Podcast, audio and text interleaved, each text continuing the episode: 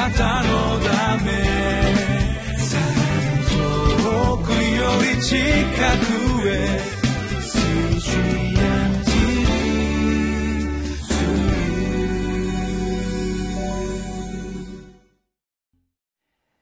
3月15日のリビングライフの時間です。私はウエスランホーリネス教団玉川キリスト中央教会の本間隆弘と申します。今日はコリントの第2 8章の1節から15節の御言葉をご一緒に読んで学んでまいりましょう。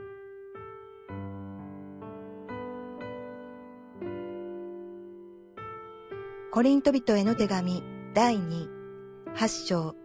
1節から15節。さて、兄弟たち、私たちはマケドニアの諸教会に与えられた神の恵みをあなた方に知らせようと思います。苦しみゆえの激しい試練の中にあっても、彼らの満ち溢れる喜びは、その極度の貧しさにもかかわらず、溢れ出てその惜しみなく施す富となったのです。私は証しします。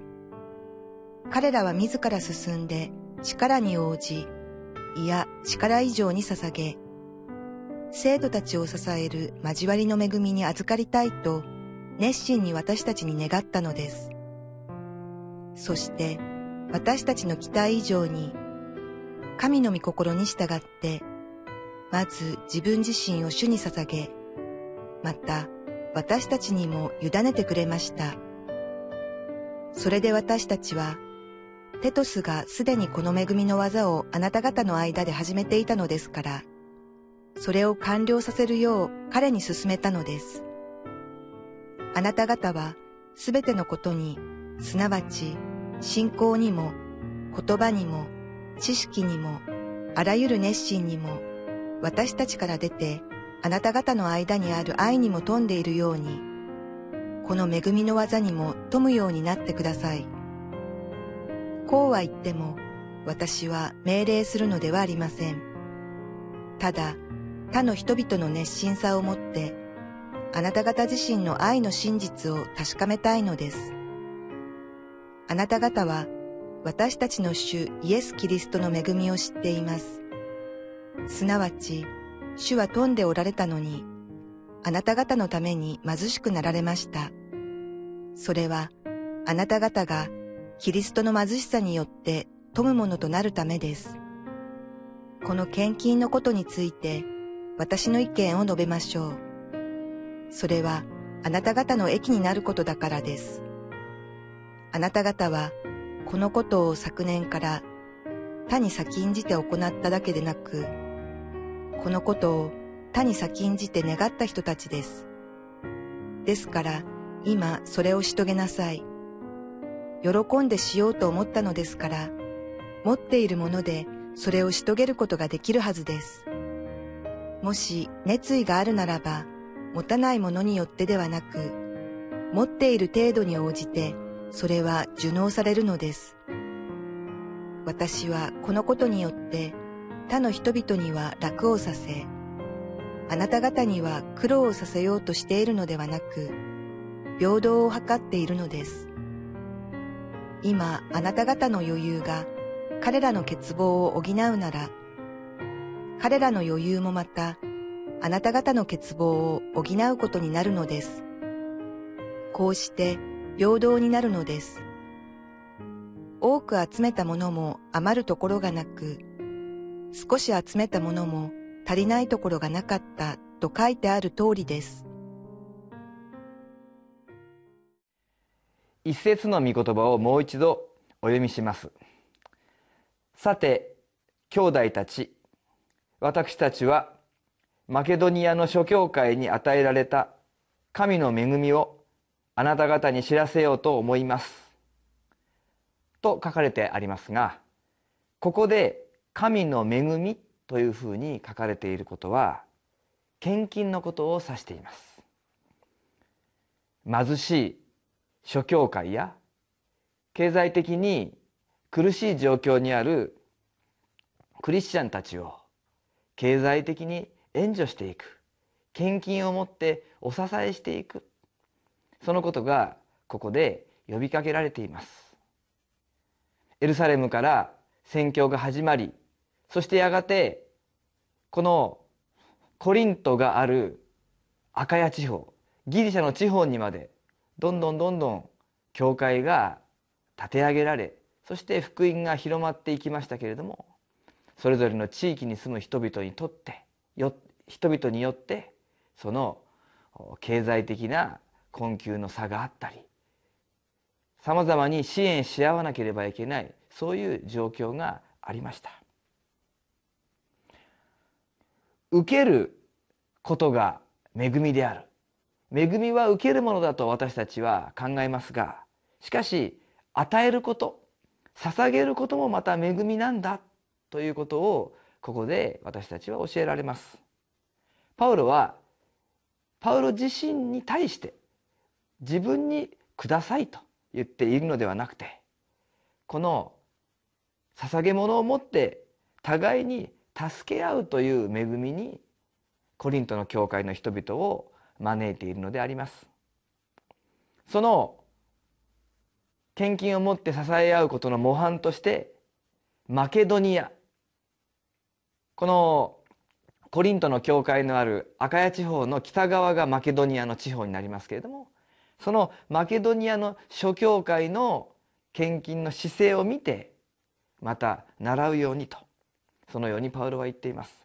2節から4節までをお読みします。苦しみのゆえの激しい試練の中にあっても彼らの満ち溢れる喜びは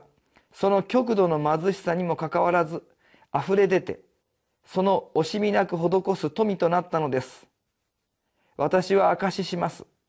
彼らは自ら進んで力に応じいや力以上に捧げ生徒たちを支える交わりの恵みに預かりたいと熱心に私たちに願ったのです。このマケドニアの教会の人々は裕福であったとか経済的に余裕があったということではなくてむしろ極度の貧しさとパウロが書かなければならないような状況にありました。しかしこのマケドニアの教会の人々は持っていないのにいや持っていないからこそ生徒たちを支える交わりの恵みに預かりたいとそのように願ったのであります。コリントの教会は豊かな教会であったとそのように考えられています。7節にはこう書いてあります。あなた方はすべてのことにすなわち信仰にも言葉にも知識にもあらゆる熱心にも私たちから出てあなた方の間にある愛にも富んでいるようにこの恵みの技にも富むようになってください。と書かれてありますけれどもコリント教会といえば賜物が豊かでありまた信仰に富んでいてまた言葉においてもまた信仰の知識においてもまた熱心さにおいても非常に豊かで富んでいる教会でありました。経済的にもおそらく余裕があったのでしょう。マケドニアの教会とは随分違ったようです。でもその豊かさはその豊かさをため込んで自分たちがたくさん持っているということを示したり確認するためにあるのではなくてそれを誰かに渡すためのまた豊かさであったのです。私たちはもっと豊かになってからとかもっと強くなってからとかもっと十分になってからもっと満たされてから分け与えるものに助けるものになれると考えがちではないでしょうか。しかし神様は与えるものになりたいと願うもの与えようとするものに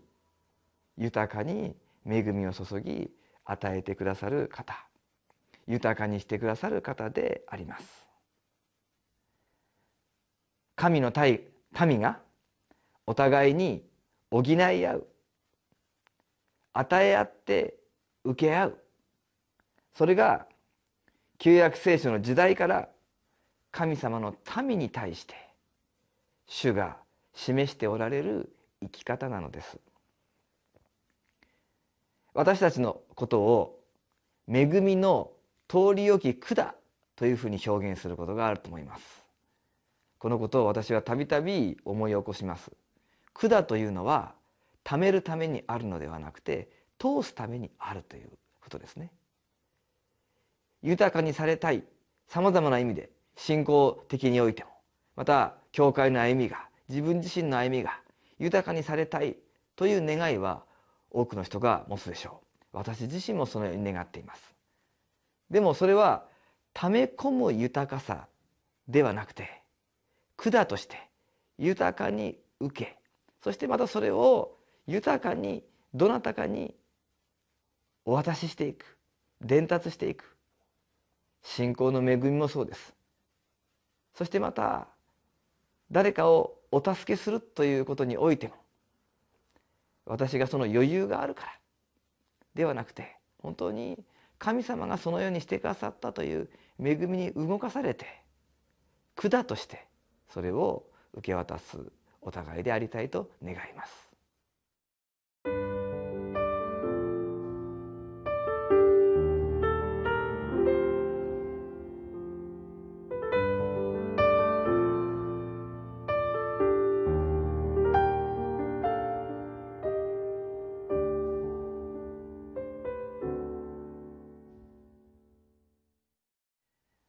誰かの欠乏を補うために主はあなたに何をさせようとしておられるでしょうか。私自身がまず欠乏している。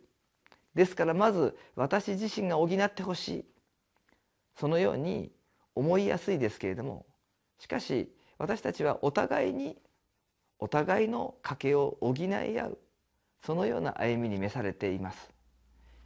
9節にはあなた方は私たちの主イエス・キリストの恵みを知っています。すなわち主は富んでおられたのにあなた方のために貧しくなられました。それはあなた方がキリストの貧しさによって富むものとなるためです。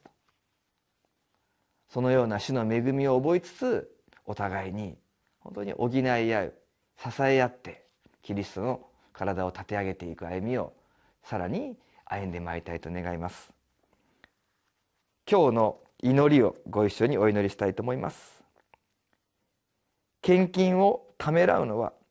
本当に持っているものがないからでしょうか？それとも受けた恵みを分かち合う心がないからでしょうか？信仰と福音の知識と愛が満ち溢れ隣人に物質的な面だけではなく天のすべての祝福を分け与える豊かな人生としてください。イエス・キリストの皆によって祈ります。アーメン